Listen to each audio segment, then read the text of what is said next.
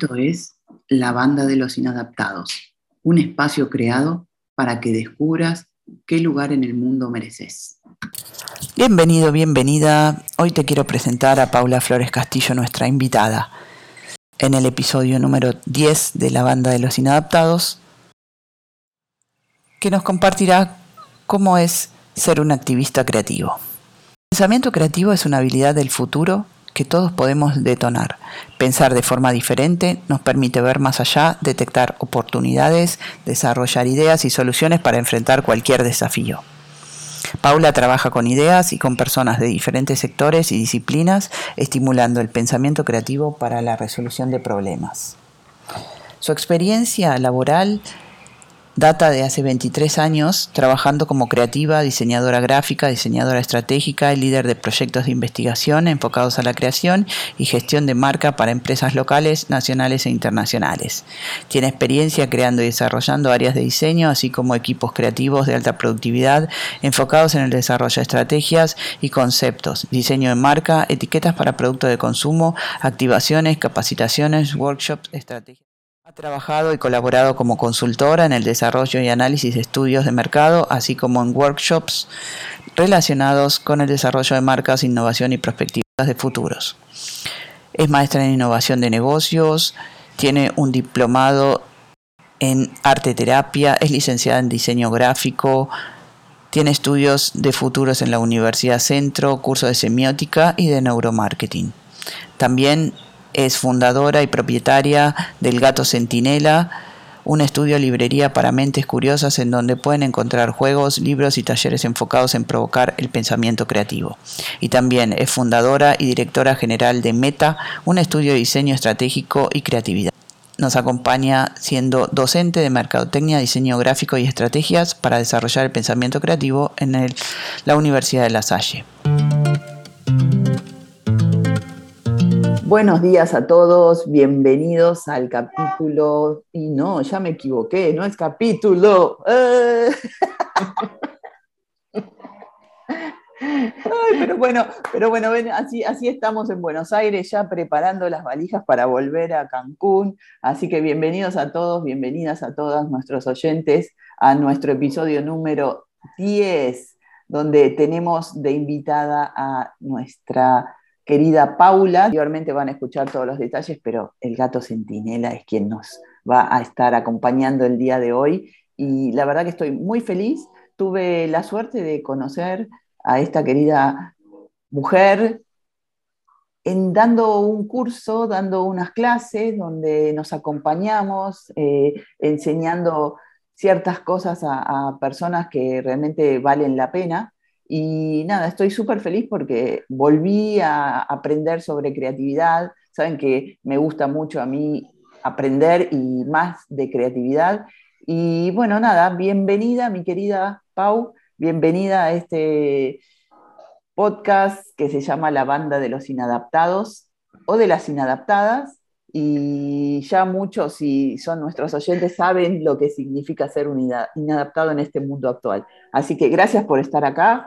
Eh, siempre es así las presentaciones porque uno es un ser humano y se equivoca y se ríe de uno mismo. Así que me encanta que estés con nosotros.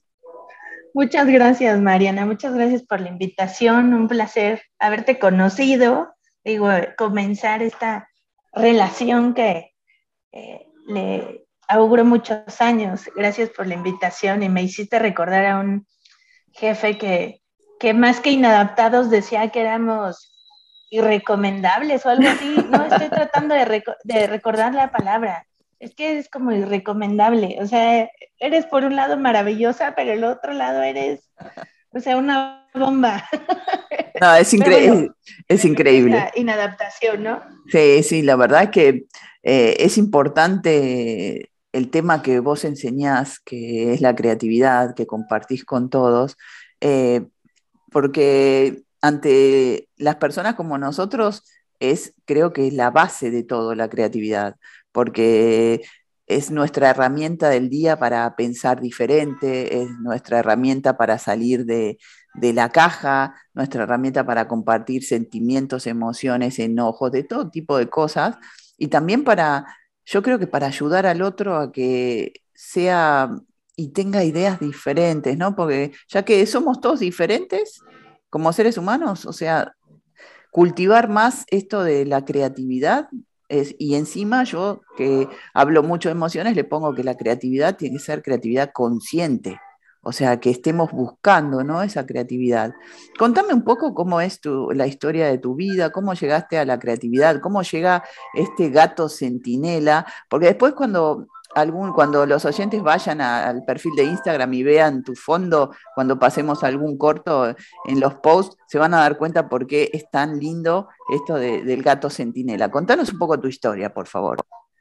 Sí, incluso recuérdame que te, que te mande un video que nos hizo Tequio por acá del gato centinela para compartírselos a todos. Claro, claro. Pues bueno, em, pues yo creo que nací siendo con esta, yo digo que a veces es como una enfermedad porque te meten muchos problemas, la curiosidad, ¿no? Querer hacer de todo, querer aprender de todo y emocionarte de todo, ¿no? O sea, si veía a alguien haciendo, no sé, karate o veía karate de chica, quería ser karateca, ¿no? Y yo me imaginaba haciendo karateca, ganando eh, concursos, y al rato si veía las tortugas ninja, quería ser tortugas ninja y entonces eh, también quería ser bailarina. Y contrastes fuertes, ¿no? O sea, quería ser bailarina de, ballet, ¿no? Clásico, con esa estructura y todo ese... Con todos los vestidos, claro, con los tutús, con todas las mallas, todo eso.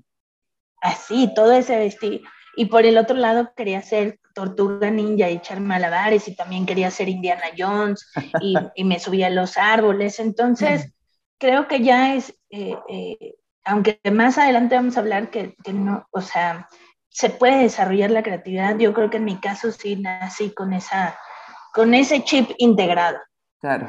Eh, con ser curiosa todo el tiempo, ¿no? O sea, yo recuerdo de, desde chica, pues sentir que siempre estoy como nadando en contra de la corriente, ¿no? Mis pensamientos, eh, mi forma de ser, eh, mi forma de hablar, sí, siempre estoy, siempre estoy como incluso en un, en un mundo paralelo, ¿no? Pensando en este pensamiento paralelo del que habla Edward de Bono, yo siento que estoy en un mundo paralelo, incluso eh, luego mi papá me decía, ¿en qué estás pensando? Y yo, pues, no sé, en nada. Y me decía, no, sí, cuéntame qué estás pensando, porque siempre siento que estás como en un mundo paralelo, en otra realidad, ¿no?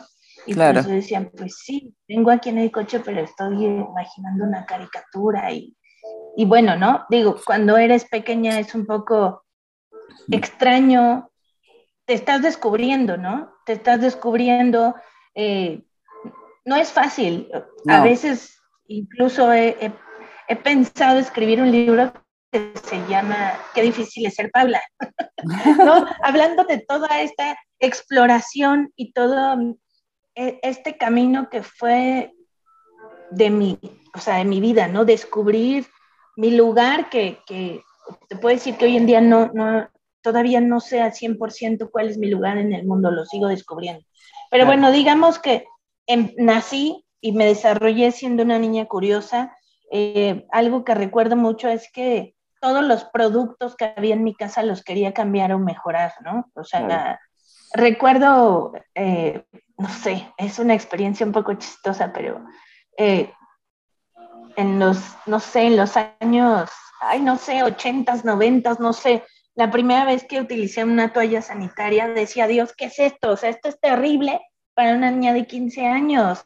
O sea, no, no, o sea, empecé como a sacar todas las características de incomodidad, de inseguridad, casi como si fuera una eh, directora de innovación y decía, ¿qué diablos es esto? O sea, ¿por qué no inventan algo que sea más cómodo, más delgado? Casi, casi eh, describí lo que iba a ser una toalla invisible 20 años, 20 años después, ¿no? Claro. Y eso me pasaba con, eso me pasaba con muchos productos, ¿no?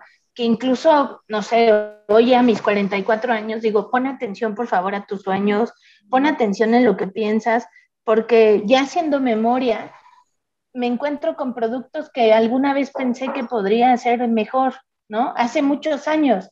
Y incluso me di cuenta que era como un poco esta característica de, de ver a futuro, visualizar cómo podía mejorar las cosas, ¿no? Entonces, de ahí sale pues también esta idea de, de un poco de estudiar algo relacionado con diseño. Tengo un, un, un, una influencia muy importante de, de mi papá, que es, uh, bueno, era arquitecto, es, sigue siendo en otra dimensión, ¿no? Pero, claro. este, arquitecto, y entonces pues desde chica me, me eh, toda esta parte estética, toda esta parte de que las cosas se vean bonitas, de verle el lado bonito a las cosas, de entender. Y por el otro lado tengo una mamá Pisces que, híjole, siempre vive como tres galaxias adelante. Entonces, fue una mezcla muy, sí, una mezcla muy interesante. Mi papá muy religioso de todos los domingos ir a misa mi mamá nada que ver con, con, con, la iglesia, yo creciendo en una escuela de monjas. Entonces ya como que todo mi entorno siempre me llevaba a estar en contra, ¿no? Estás claro. en la escuela de monjas, se ve en contra de la escuela de monjas. Estás, papá religioso, ve en contra de la religión. Ven. Siempre fue así. Entonces, bueno, yo recuerdo que de chica mis juegos eran también, estaban muy relacionados siempre con, con crear, historias, organizar, más que yo interactuar con los monitos que se hablaban o algo así, era como preparar el set de juego, claro. ¿no? Que de ahí tenía que ver como con la arquitectura, como, la construcción como, de, espacios. Como preparar el escenario, ¿no? Como que a ver qué era lo que ibas a utilizar o que, mira, yo eh, viniendo a esto, yo tengo más años que vos, pero eh, mis, en mi infancia, qué sé yo, entre hasta los 10, 12 años, porque en esa época todavía eras infante a, ese, a esa edad, eh, nosotros claro. teníamos los juegos de té, pero que eran miniaturas, ¿no? La parte de, de, de, de esa imaginación eh, empezabas con, no sé, las tacitas de té muy pequeñas y que vos hablabas como hacían tus abuelas o tus tías, que vos veías, no sé, en la época de, de los 80, poner 70, porque yo nací en el 70, entre 70 y los 80, y esa parte de imaginación, ¿no? Donde no había televisión, donde no existía toda la comunicación que tenemos hoy, donde eh, venían de los ancestros o de los abuelos, bisabuelos, eh, tatarabuelos contándonos historias y eso era el, el, cuento. Acá en la Argentina, creo que ah, no hace mucho lo dije en uno de los episodios, eh, que los libros no eran baratos para comprar. Vos no tenías hoy las bibliotecas que podemos tener o las bibliotecas digitales sino que los libros costaban, te los traían de regalo, y si te traían alguno infantil era como, oh, ¿no? Y que tu mamá o tu papá te los podían contar como cuentos. Pero lo bueno es que eh, la creatividad de los padres en esa época era muy grande porque nos contaban cuentos que no existían, era la fábula. ¿No? Era la cosa que hoy está todo escrito y todo el mundo escribe cuentos para niños o para adolescentes o para... Pero antes no existía, antes era como todo el invento en la cabeza y te lo contaban una y otra vez y te los iban cambiando y te llevaban al bosque o te llevaban a la playa o al desierto. Entonces, esa parte de imaginación creo que la teníamos eh, más desarrollada nosotros los que por lo menos tenemos 50 o ponerle los 40 y tantos, eh, teníamos más oportunidades de tener esto que vos nos estás diciendo, ¿no? De, de más allá de ir en contra, sino de, de, siempre pensar diferente. Como que, a ver, por más que esto digan, es una computadora, es un micrófono, es un audífono, sí, pero a ver, ¿cómo podemos inventar otra cosa, ¿no? ¿Cómo podemos pasarlo a que sea otra cosa?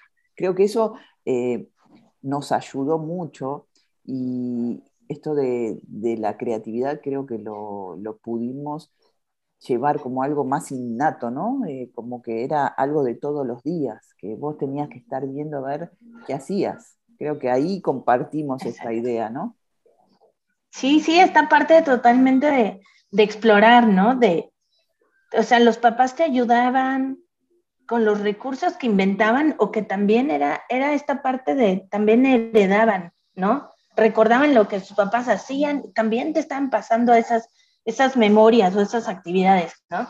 Pero bien importante es que, o sea, los papás no eran tus entreten o sea, no estaban obligados a entretenerte, tú te podías aburrir, ¿no? Y si te aburres, pues ese es tu problema, ya te compré juguetes, a ver qué haces, ¿no? Yo ya estoy cansado de trabajar o voy a ver la tele, incluso antes, ¿no? O sea, yo recuerdo que en mi casa había una televisión, ¿no? Entonces todos congeniábamos para ver qué íbamos, nos poníamos de acuerdo para ver qué íbamos a ver. Y si no, y si tu papá o tu mamá querían ver ese día una película y no querías, pues vea, o sea, a ver, invéntate algo, ¿no? Exacto. Entonces, y es algo que, bueno, yo hoy veo que, no dejan, ¿no? Tienen como esta necesidad, ay, ¿en qué lo entretengo? Y hasta se ponen ansiosos, ¿no?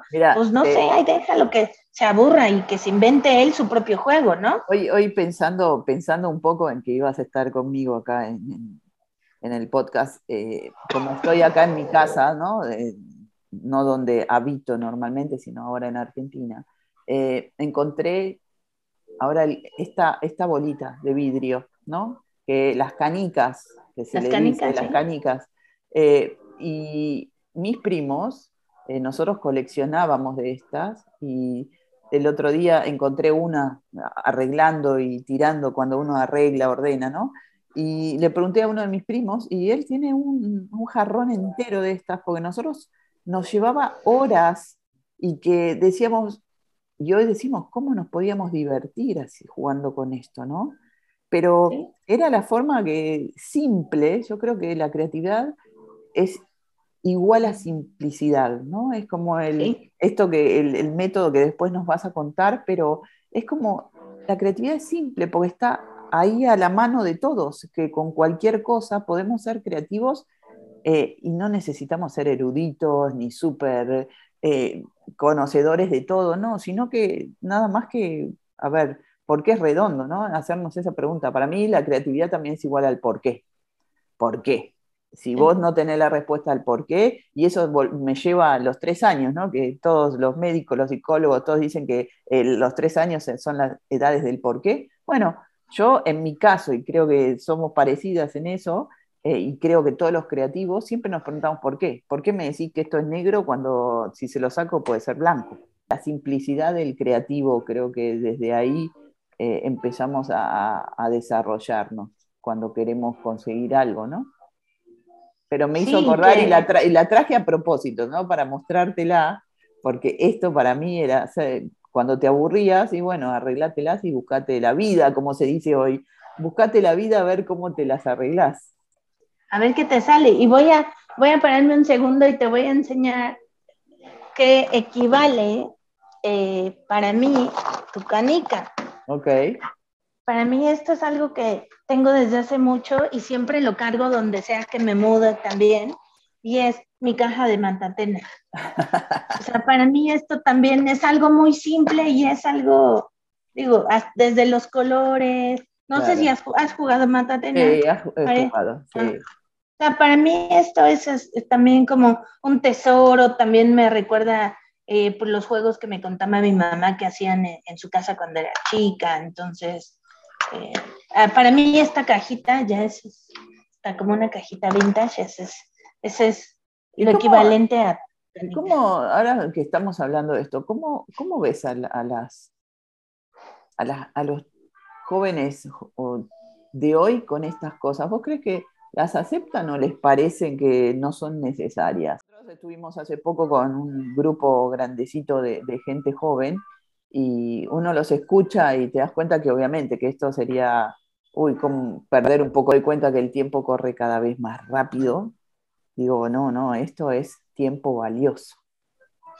Y, y sabe, ahorita que hablas esto del, del, tiempo, o sea, yo creo que vale mucho la pena este tipo de cosas, o sea, son necesarias, es casi una obligación para los días de hoy.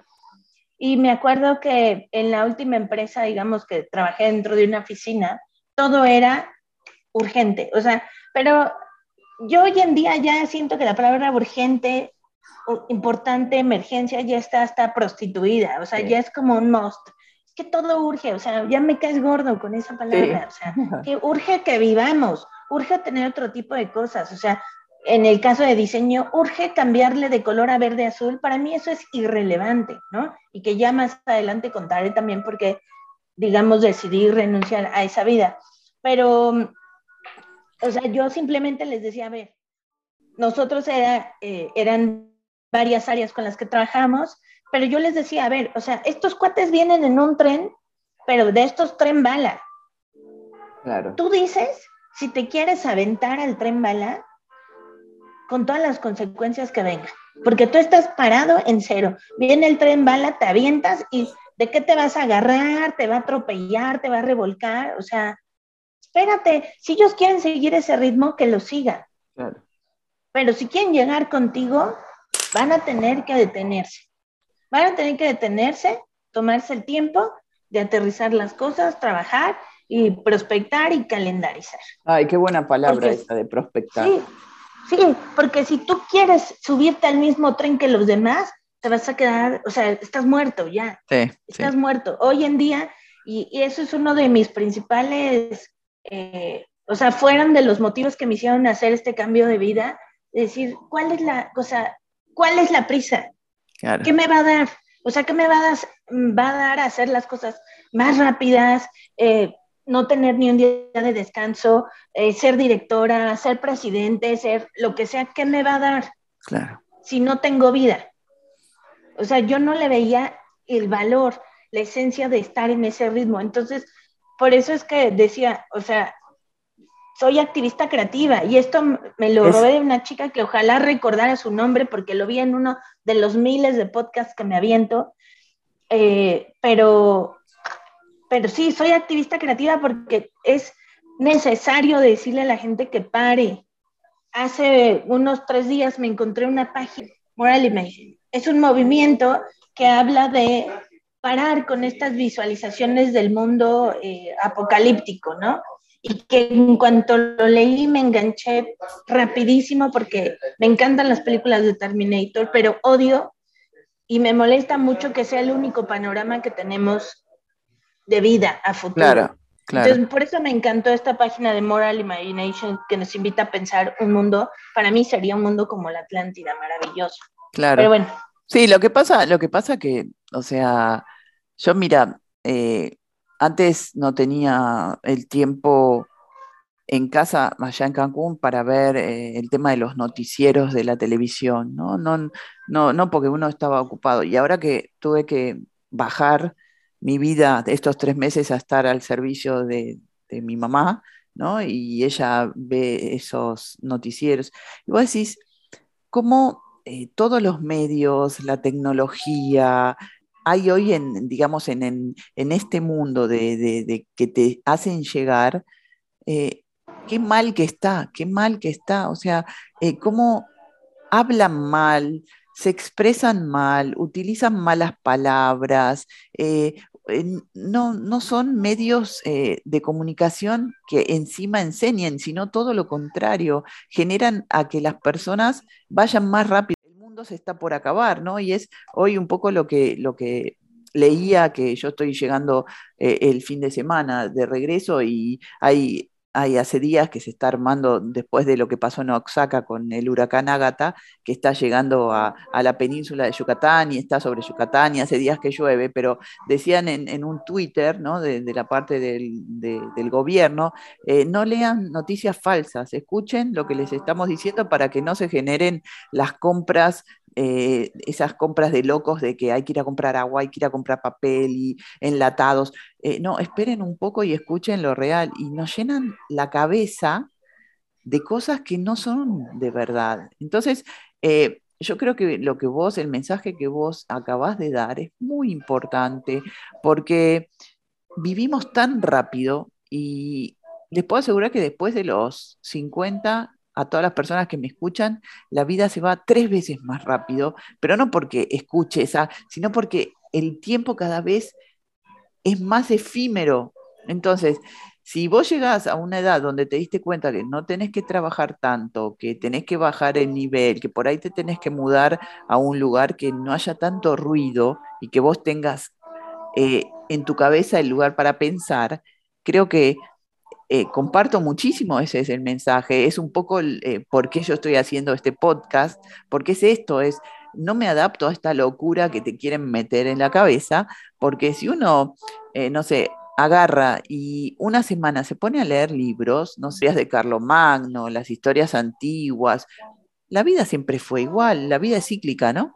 O sea, es como todo es un ciclo y se vuelven a repetir. Entonces, eh, lo que a mí me gusta de, y lo que vengo escuchando de tu mensaje es esto de que por favor no hagan lo que les dicen, eh, no hagan lo que está escrito, eh, investiguen, lean, eh, tenés esa Sálganse de la Matrix. Sálganse de la Matrix y vos decís, a ver, por favor, porque es tan importante eso para que se den cuenta que si sos gerente, si sos líder, si sos madre, padre, eh, si sos hijo, nieto, todo tiene un significado, ¿no? Y todos tenemos que ser creativos para eso. Es súper, súper importante. Y esto de los juegos que vos acabas de mostrar y bueno, esto que estábamos hablando, ¿cuán importante es para el desarrollo de la creatividad?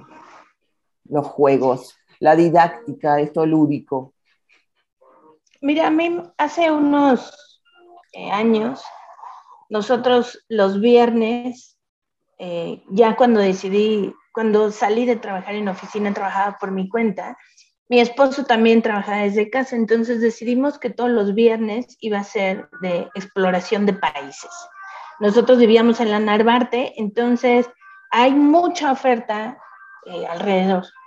Entonces nos salíamos a caminar a las 2 de la tarde cerrábamos computadoras y salíamos a caminar a descubrir eh, cosas que en el coche normalmente no ves, ¿no? Desde tienditas, tiendotas, comercios, restaurantes. Entonces, cada viernes comíamos algo diferente, ¿no? Que si era ruso, que si era español, que si era turco y delicioso, ¿no? Y eso, o sea, para empezar, el probar, el que tu lengua que tu gusto esté expuesto a otro tipo de sabores, eh, te está generando nuevas conexiones en la cabeza. Estás, yo recuerdo hace muchos años, ¿no? La primera vez que probé el sushi y que te dan con esta cosita verde que no me acuerdo cómo se llama. El wasabi. Eh, ahí está. Entonces, esto es igual que comer eh, jabón de pasta, ¿no? De esta acción, qué horrible. Tiempo después dije, a ver, espérate, es que las cosas las tienes que probar eh, con la mente abierta, porque si no entra tu juicio y qué asco, sabe a jabón. No, a ver, o sea, es como ser empático y decir, a ver, ¿por qué a esta cultura le gusta esto? Quiero sentir ese sabor. Entonces, a partir de ahí, bueno, te abre la mente. Entonces, un día que íbamos caminando, eh, de hecho ya nos habíamos cruzado la calle y mientras esperábamos el alto, vimos una pequeña tiendita con, con ahí unas cajas, como algo de juegos. dijimos, ¿qué es eso? Qué raro, vamos a regresarnos. O sea, mi esposo es igual de curioso que yo. Queremos hacer todo en la vida. Entonces nos regresamos y empezamos a ver la vitrina. Era un, era un lugarcito muy, muy chiquito, como de unos, ay, no sé, tal vez 20 metros cuadrados, muy pequeñito, o menos, 10 metros cuadrados tal vez. Eh, que se llamaba Asgard. Que, ah, saludos a esos amigos que los queremos mucho, porque ellos fueron los responsables, junto con Oliver de la Parra, de meternos a este mundo. Claro. Llegamos a ese lugarcito donde había una mesa con niños jugando, bueno, chavos, y, juegos que no sabíamos y que visualmente a mí me provocaron, pero estar en éxtasis total de decir, ¿qué es esto? O sea, me llama toda la atención como niña que no sabes que agarrar y preguntamos sobre todos los juegos. Y ellos, la verdad es que nos explicaron con toda la paciencia del mundo todos los juegos que había. Y en ese momento yo conecté y dije, es que esto está buenísimo para trabajar con creatividad. Claro. Nosotros los mexicanos estamos acostumbrados a estos juegos de mesa que solo son para reírte, ¿no? Sí. O si no es Monopoly para que te hagas millonario, que ya es como un adoctrinamiento terrible, es para que, este, o sea, tira un dado, o sea, todo el azar, tira un dado, ganaste ya, ¿no? O, o, la lotería, digo, es otro tipo de juegos y tienen su encanto también, es parte de nuestra cultura, ¿no? El reírnos de las cosas. Pero se puede ir más allá con los juegos. Entonces, ah, para mí fue el, el, el momento que a mí me enganchó y vi la oportunidad de decir, es que esto se puede utilizar para trabajar la creatividad. Nuestro primer juego fue uno que se llama Jaipur, que tengo aquí que es simplemente de compra y venta, ¿no? Es ser comerciante.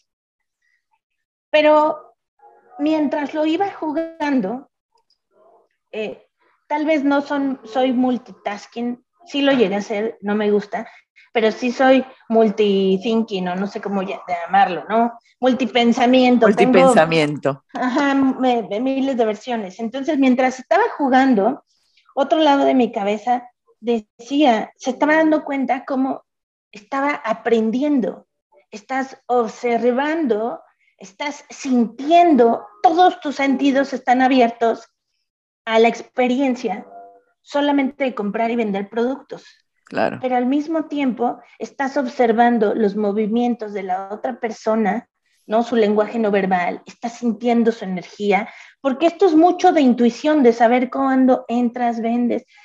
Y la intuición es algo que está ligado totalmente a la creatividad, ¿no? Y, a, y, a, la energía.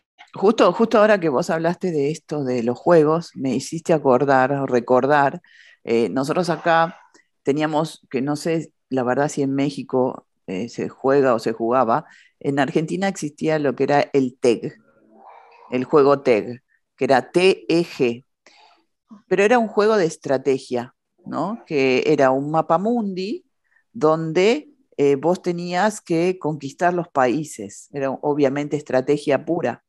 Entonces era donde vos tenías que, no sé, eh, Argentina ataca, no sé, a Sudáfrica o Gobi ataca a Alaska y así tenías que ir comprando y derrotando a todo el, juego un poco de estrategia total.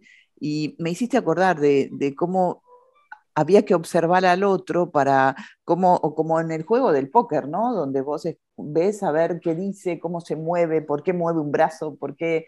y, fíjate también la diferencia, ¿no? Nosotros acá siempre eran juegos de estrategia, juegos de, de memoria, porque estaba, por ejemplo, el memotest, que eran cuadraditos que vos dabas vuelta. y a ver, el, viste, a ver si era igual, y bueno, ya después lo sacabas. Entonces, eh, fíjate las culturas también como son tan diferentes, porque acá no se jugaba, por ejemplo, se jugaba el juego de la boca, ¿no? Que, pero que no era que te ibas no era el, fin de volverte millonario, sino que te enseñaban como a pensar. Para mí eso eh, siempre los recuerdo porque eh, cuando yo jugaba al TEC, aprendía dónde estaba cada país del mundo. ¿Entendés? Esa parte geográfica, que no sé, vos vas a, Estados Unidos o Europa y no te saben saber, no saben dónde están los países, no tienen idea. O sea, es algo que estés en una capital cosmopolita, pero no se sabe. Entonces, en mi, país sí, eh, a mi edad te enseñaban a todo eso y, es un poco lo que vos decís, que cada cultura también juega diferente. Exactamente. Y es, es, y ahorita acabas de tocar un tema bien importante, o sea, este uso de los juegos para aprender, ¿no? Hoy, hoy también ya tiene unos años que se, que se dieron cuenta de este recurso, lo importante que es, ¿no? En vez de poner un niño sentado ¿no? Que yo disfruté la escuela hasta que salí de la escuela. mientras, cuando yo empecé a pagar cursos o, maestría, ahí la, lo disfruté, pero antes yo odiaba la escuela porque yo quería estar explorando. Entonces, ¿qué hacían? Te sentaban y te ponían a ver un mapa, una proyección en la pared un mapa donde la maestra te decía, selecciona dónde está España. Y claro, pero ¿Cuál es, el ¿Cuál es el desafío nuestro de hoy? Hoy nosotros estamos todavía, y gracias a Dios, porque a mí me gusta mucho también el tema online, ¿no? De enseñar online. Eh, de que la gente esté del otro lado de la pantalla y vos lo tengas, no sé, cinco horas, dos horas y media, por más que haya cortes. Y, cuando tuvimos eh, juntas las sesiones, y yo es lo que les pido a todos los, compañeros que trabajamos en conjunto, eh, por favor, demos actividades y, permitirle jugar y permitirle pensar en eh, solo o en conjunto, porque eh, si no es como nosotros no tenemos el libro maestro. Nosotros somos tanto como cualquier persona que se sienta, pero sí no, tenemos esa parte de por ahí de curiosidad, de preparación, que todo el mundo lo puede tener. Te puede ir bien, mal, puedes tener carácter para ser maestro, profesor, no importa, pero hoy cambió muchísimo eso. Eh, esto de que nos sentaban en el aula y te decían qué hacer, qué no hacer, o que, ok, 2 más 2 es 4, pero ¿quién dice que 2 más 2 es 4, no? O sea, alguien me tiene que decir, ¿no? Porque el maestro dice. Y hoy, con las eh, generaciones tan activas y tan preguntonas y que encima preguntan porque realmente no tienen tanta base, nosotros tenemos que estar más preparados aún. Y, preguntan porque, porque no les enseñaron a, ser curiosos, a buscar. Y a ser lógicos, porque también la lógica se necesita. La lógica está terrible, ¿no? Y ética y civismo y bueno, pero, o sea, eso sí, aunque odié la escuela, sí era algo de reconocer que, eh, aunque teníamos algunas veces clases donde nos sentaban, también tenía una metodología que era, tú decides por dónde quieres empezar, pero tienes que cumplir 10 cosas. Claro. Búscalo. Y tú tenías que ir a buscar, decir, bueno, ahora quiero empezar guácatelas por matemáticas, ¿no? Pero voy por matemáticas y busco dónde está la ficha 1 y esa ficha 1 tengo que buscar el libro donde está la información para aprender y resolverlo. Entonces, bueno, esa mecánica era, era interesante, pero entonces creo que los juegos ayudan muchísimo a despertar a trabajar con todos tus sentidos y ayudar a que tú puedas aprender cosas fuera de lo tradicional. Además de que son los juegos provocaciones, también recursos que te provocan y que te retan. Algo que nos ha pasado en este mundo de juegos es que acá donde estamos en San Cristóbal, en las casas, es, un centro de, de tráfico de muchas culturas.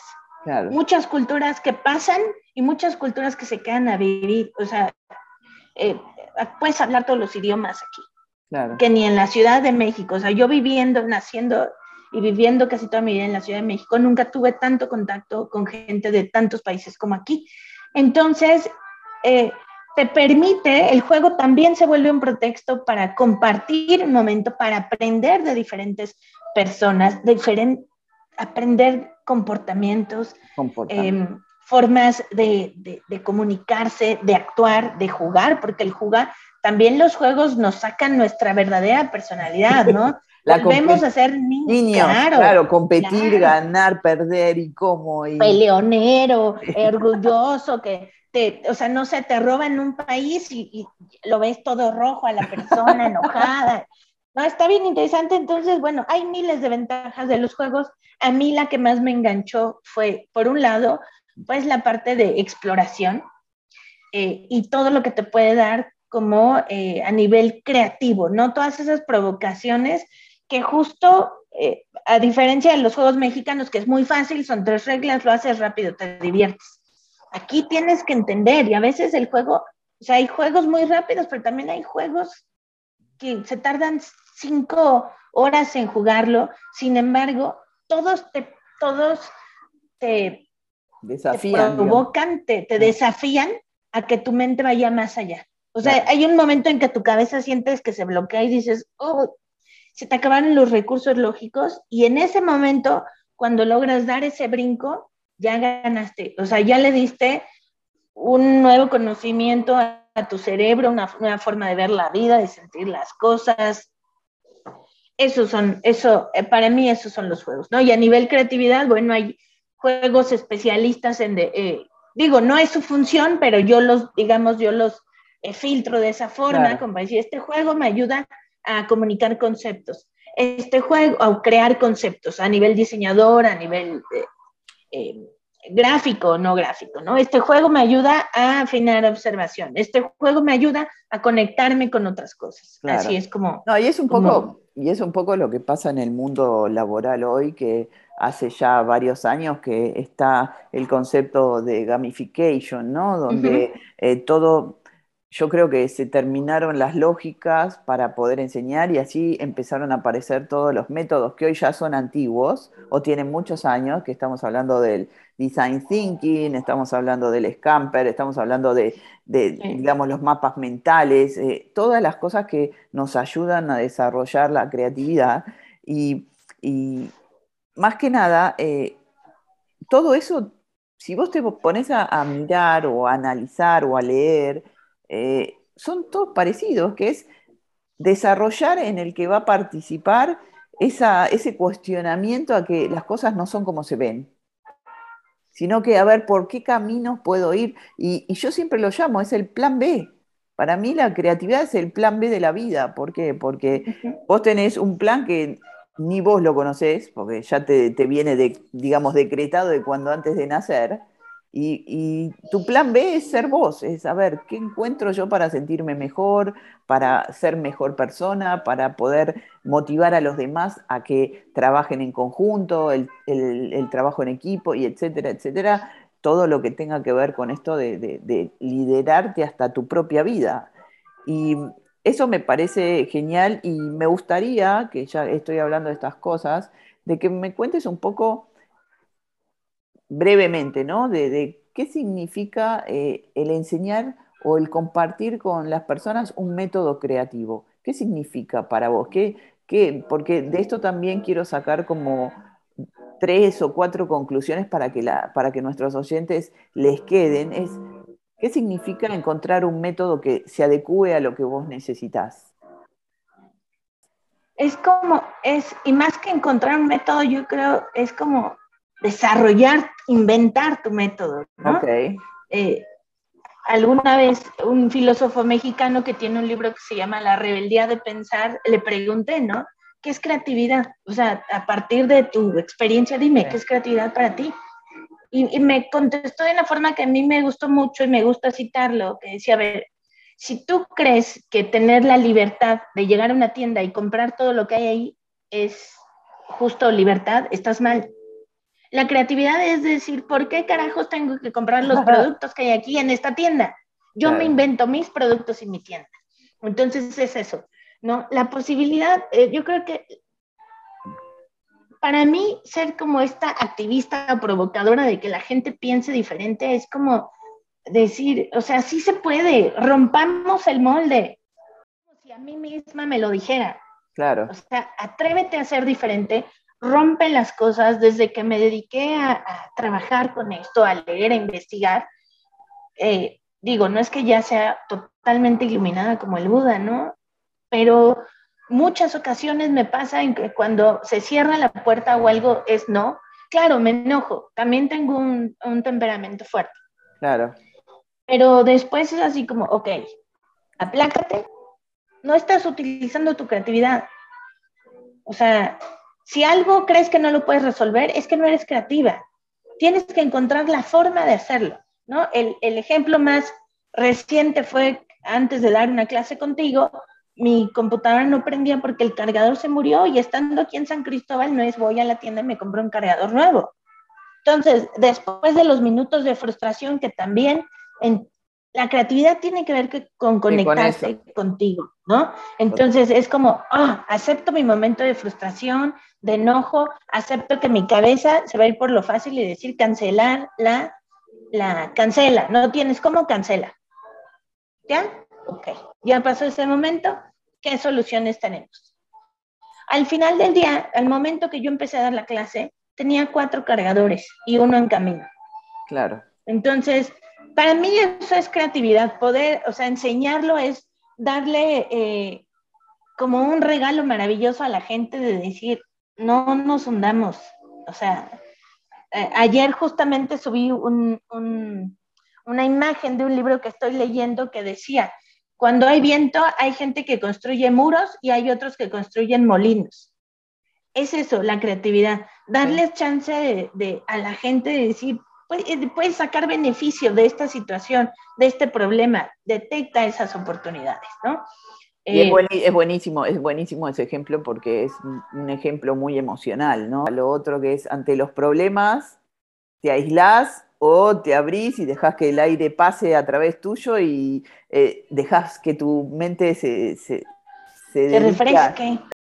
Más que nada para todos los que piensan que la creatividad no sirve para cuando uno está triste o no sirve, no, totalmente lo contrario, sino que cuando a vos te pasan estas cosas, es como que necesitas un tiempito de aislamiento, porque también sí voy a, utilizar algo que, tengo a través de, una maestra que, aprendí mucho de ella, que es que hay que tomarse tiempo para ser creativos, porque no lo podemos ser en cada momento del día. porque para poder, no sé, escribir una idea, una frase o tener, eh, poder diagramar, dibujar, o hay que tener un poco de espacio, así como estamos en este podcast y estamos escuchando esa música tan bonita de fondo, eh, que no molesta porque estamos hablando, pero no incomoda, es como encontrar ese momento donde vos te permitís ser vos, y que a veces la rutina, la familia, el trabajo, eh, todo lo que tenemos en el to-do list no nos permite. Entonces, la creatividad necesita ese espacio de, estar con uno mismo para darte cuenta por dónde sos creativo, porque eh, no siempre es eh, saber dibujar o saber, no, no, la creatividad por ahí sirve para un gerente operativo, un gerente de logística o gente que trabaja en diseño, que necesitan resolver temas que por ahí con una, otro camino es, también se pueden resolver. Es como, para mí es base, ¿no? Es, es, es como que es parte de la creatividad, no es porque vos seas más creativo que el otro, es si te tomaste el tiempo para ver en qué sos creativo. Y creo que una palabra que usaste que fue frustración, eh, creo que es pura, la creatividad es pura frustración. ¿Por qué? Porque vos lo haces y decís, ay, hoy voy a hacer tal cosa, no sé, los que se dedican a hacer comida, ¿no? Y de golpe le pusieron un poquito más de vinagre, un poquito más de acheto, un poquito más de limón, y no les quedó como tenía que quedar.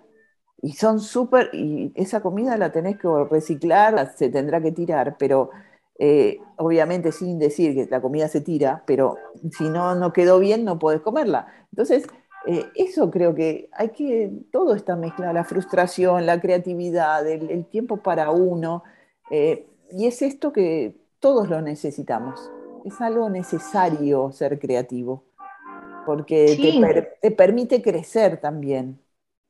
Totalmente, está comprobado que muchas personas, eh, muchos artistas o no artistas, pero bueno, utilizamos los extremos personas famosas en los momentos de más frustración, de más eh, tal vez depresión, pero utilizo la palabra depresión porque es cuando más estás como en esta parte introspectiva, más en contacto contigo, cuando puedes empezar a crear. O sea, vivimos en una sociedad donde siempre ha predominado el uso de la razón, donde se califica donde es perfecto, o sea, tus papás revisan la boleta que tengas días en matemáticas, pero no les importa si tienes cero en música. Pero, o sea, si vamos a mayor, si vamos a profundizar un poco en eso, es como decir, sí, o sea, me interesa que seas un robot, pero no me interesa que sientas.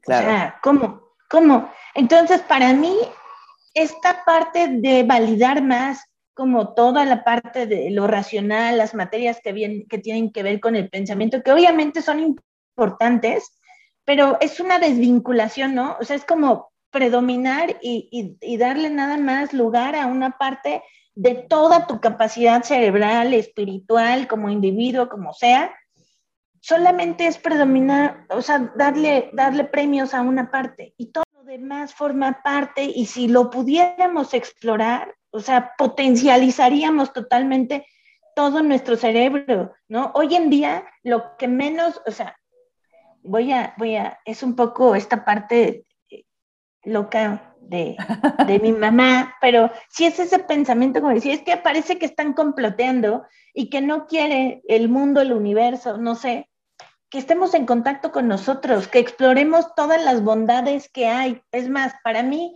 la, creatividad, esta forma de pensar, va muy de la mano de la, energía femenina también, ¿no? Del contacto con la naturaleza. Entonces, todo eso ha sido invalidado por mucho tiempo y casualmente ya tenemos muchos años trabajando con el reconocimiento de la energía femenina. Hoy hay un boom de creatividad, claro, que más que, eh, más que caer en esta moda de, ay, todos somos creativos, es ir más profundo, ¿no? Y decir, es una forma de pensar, o sea, podemos repensar la vida, podemos repensarnos a nosotros, podemos repensar los problemas, esto de gamification, ¿no? Para el trabajo, no, o sea, es que no necesito que mi trabajo sea divertido, es que mi vida tiene que ser más divertida, los procesos, la forma de convivir, todo tiene que ser más divertido, ¿por qué no podemos romper con todo eso que siempre ha estado ahí. Lo que pasa que es un poco lo que decía yo al principio, que nos imponen,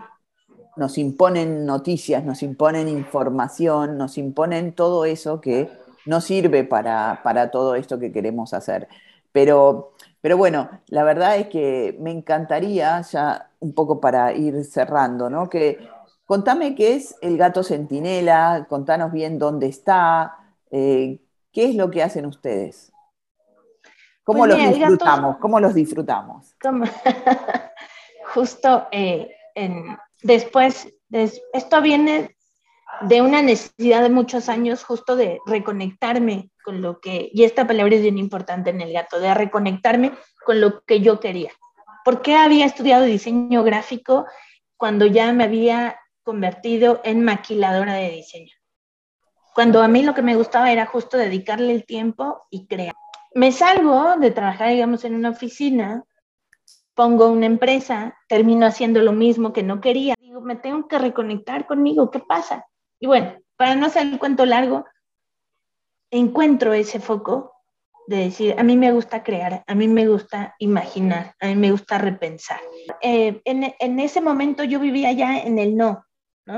En ese mundo de urgente, en ese mundo de estar todo el tiempo peleando por tratar de que la gente cambiara y, y viéramos más allá forma de ser, cambia mi forma de pensar, mi forma de relacionarme, cambia todo en mí, o sea, es una transformación que yo creo que sigo viviendo, ¿no? Eh, nos vamos, decidimos salir de la ciudad, y nos vamos a Playa del Carmen, ¿no? Queríamos desde ahí poner un lugar de juegos, pero bueno, la pandemia, las circunstancias, eh, los derechos de piso.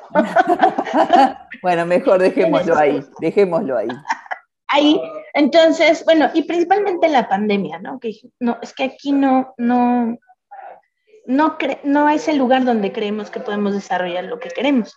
Nos mudamos a San Cristóbal de las Casas y regresar como a, a tu raíz, a un lugar pequeño, rodeado de naturaleza, tranquilo. Y decide mi esposo, vamos a poner negocio, vamos a poner, pues sí, ¿de qué será? Pues no sé, a ver, eh, pues nos encantan los libros y los juegos. Ya teníamos la idea de los juegos y para vender los juegos necesitamos un establecimiento. Dijimos, va, pongamos a partir de lo que nos gusta a nosotros algo, un experimento. Claro. Yo hice una maestría en innovación de negocio. Dice, vamos a hacer un prototipo, vamos a un experimento. ¿Qué pasa si hacemos una librería? ¿De qué no sabemos? Yo ya tenía, cuando, cuando di clases en Cancún y todo este proceso previo a las clases de Cancún de reconexión, eh, ya, ya había como tratado de, de, acomodar algún proceso para trabajar con la creatividad, ¿no? Que era reconectarte contigo como tú quieras, con yoga, con la religión, con el tarot, con lo que quieras. Ya que te reconectas y digamos, vuelves esa esencia que eres, con la que naces, sin límites, vas a la edad de cinco años donde tienes una imaginación ¡fum! Eh, gigante. No, o sea, no, no se puede medir. No hay límites, no, hay límites. No hay límites, ¿no? No hay consecuencias, no, no es eh, el mundo real de otros mundos, tú vives en otros mundos. Eh, en ese momento, no, regresando esos cinco años, nos permitimos imaginar todo. Después, como imaginamos, creamos. Y como creamos, también innovamos y también podemos ver a futuro. De ahí es que eh, esto lo empiezo a practicar un poco en mis clases ¿no? de, de, de, creatividad, de esta, esta, metodología. Y entonces cuando decidimos hacer la, la, o proceso, cuando decidimos abrir esta librería, dijimos, ¿y qué libros vamos a tener? ¿no? Claro. Y decidimos probar justo esta misma línea de, y si tenemos unos libros que nos reconecten, y si tenemos libros que nos inspiren, y si tenemos libros de imaginación, de reconexión, que, claro, la gente dice, voy a San Cristóbal, un lugar 100% cultural, eh, lleno de, movimientos sociales, pues que con una librería de creatividad, por Dios, que pues lo probamos y a la gente le gustó. Le gustó. Esto literal fue un prototipo abrimos con nuestros libros y solo el libro de, La rebeldía de pensar, ese fue nuestro banderazo, que vendimos toda la semana. Y a partir de ahí es que se empezó de este prototipo se empezó a conformar el gato centinela y como alguien nos dijo, o sea, es una entidad, o sea, el gato es una entidad porque sigue eh, haciendo metamorfosis constantemente. Nuestra línea es el pensamiento creativo, o sea, es el gato centinela, estudio librería para mentes curiosas. Em, tiene tres líneas sobre las cuales trabajamos, que son libros, juegos y talleres enfocados a eso, a provocarte, a, que te, que te conectes, porque son dos nuestros propósitos, a reconectarnos con nosotros, con nuestro entorno, con nuestro planeta y eh, abrir nuestra mente. Creemos que si la gente, las personas, nosotros abrimos nuestra mente, podemos convivir de mejor forma. Nos, el conocer nos permite, como decías tú, ¿no? Viajaste por muchas partes del mundo eso te ayuda a crear otro mundo. estructura en tu cabeza, ¿no? A saber que todos somos diferentes y que obviamente no vamos a pensar iguales, pero sí existe un punto donde no es que aceptes, no es que toleres, porque la palabra tolerancia a mí me parece horrible, porque tolerancia es un rango, ¿no? Que se te acaba. Es como una medida. Para mí la clave es, un límite. medida. Mi mente me hace respetar. No necesito no necesito empatizar, no necesito entender, simplemente respeto tu mundo de tu mundo. Y a partir de ese punto donde estamos los dos, tal vez podamos crear un mundo mejor. Qué bueno, qué bueno el mensaje, qué bueno el mensaje de todas tus palabras. Las mentes creativas o esa parte de libertad, pues yo creo que tiene que ver con esa libertad que a uno lo educaron, el ser creativo también.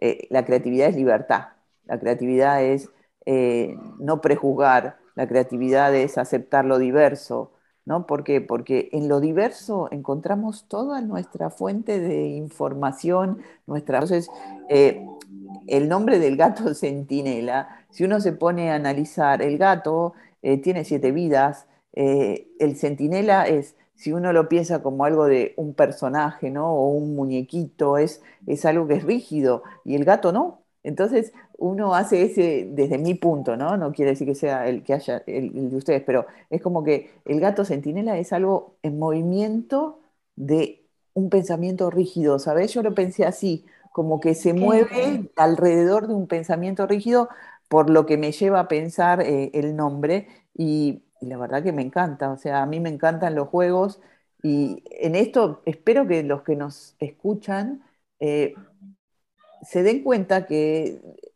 jugar en juegos de mesa o, encontrar los momentos para dibujar, para pintar, para colorear, eh, para hacer eso que no nos tomamos el tiempo para hacer, nos va a permitir que nuestra mente libere ideas, que libere nuevos, nuevos no límites y que podamos convivir, como vos decías, mucho mejor con los demás.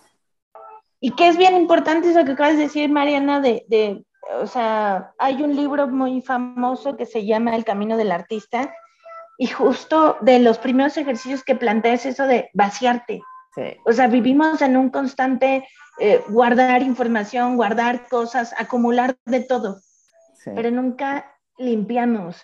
Y es bien importante vaciar, vaciarnos para poder reconectarnos otra vez de forma diferente. Vamos, a, limitar un poco, en, si querés, en cuatro palabras de qué es la creatividad.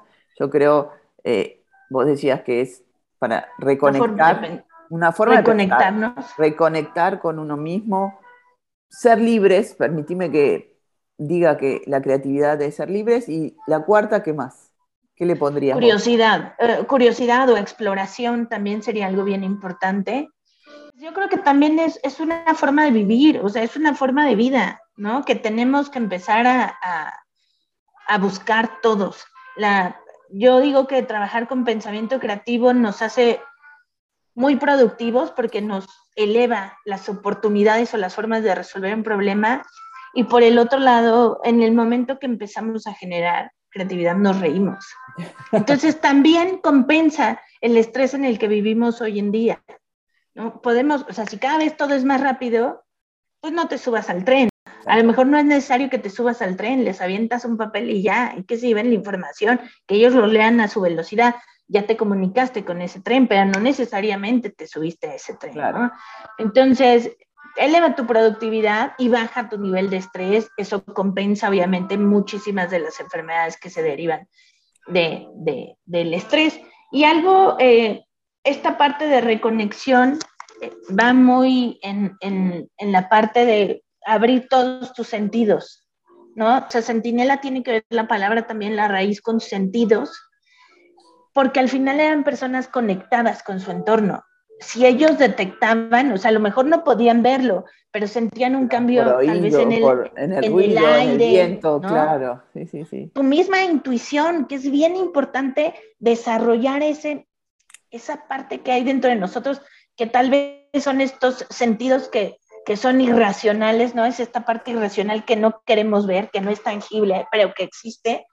Entonces, esta conexión es lo que hacía eh, esta conexión con el entorno hacía que el centinela pudiera ver más allá. Entonces, justo es eso, el gato centinela, que son características también de la creatividad, ¿no? El ser curioso, explorador y que siempre veas más allá de lo que te ponen enfrente. Y si no, pues, si no lo ves, lo siento. Estoy súper contenta hoy eh, porque me, este tipo de cosas se me prenden las lamparitas a full. Ya sé. Eh, la verdad que cada vez que, que es como que cuando uno ya de por sí es bastante, su naturaleza es creativa, cuando hablas de estas cosas es como que no dejas de pensar, ¿no? Como que se te vienen imágenes, cosas y decís, ¿cómo lo, cómo lo puedo hacer? ¿Cómo puedo mejorar? ¿Cómo puedo compartir?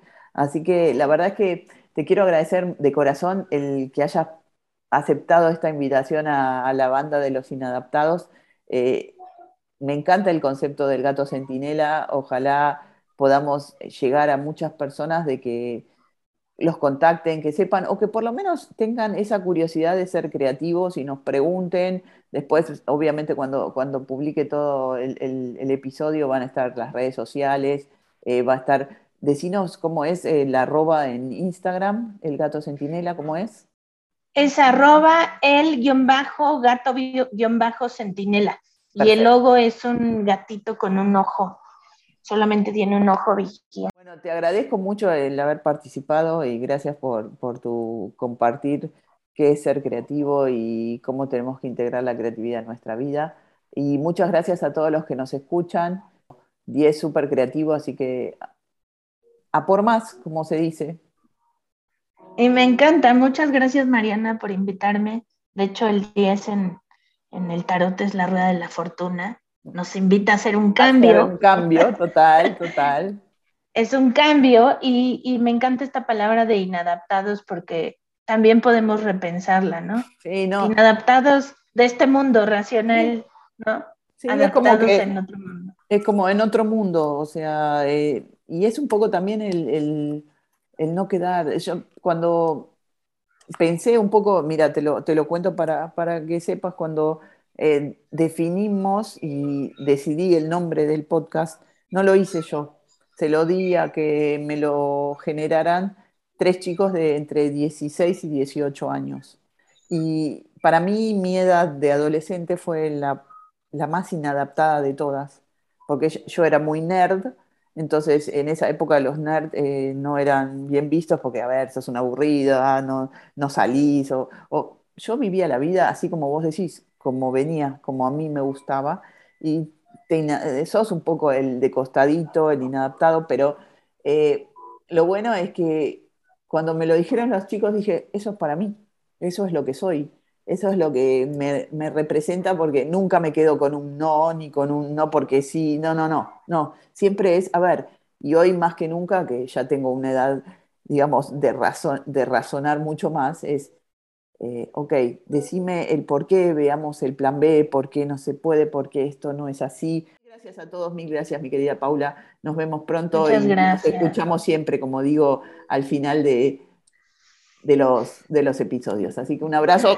Muchas gracias, gracias por la invitación. No, gracias. Abrazo que luego nos daremos, gracias. Sí, claro que sí, claro que sí. Bye. Gracias por estar escuchando este episodio muy interesante y te espero en el próximo. Y como siempre, te leo pronto, te escucho siempre.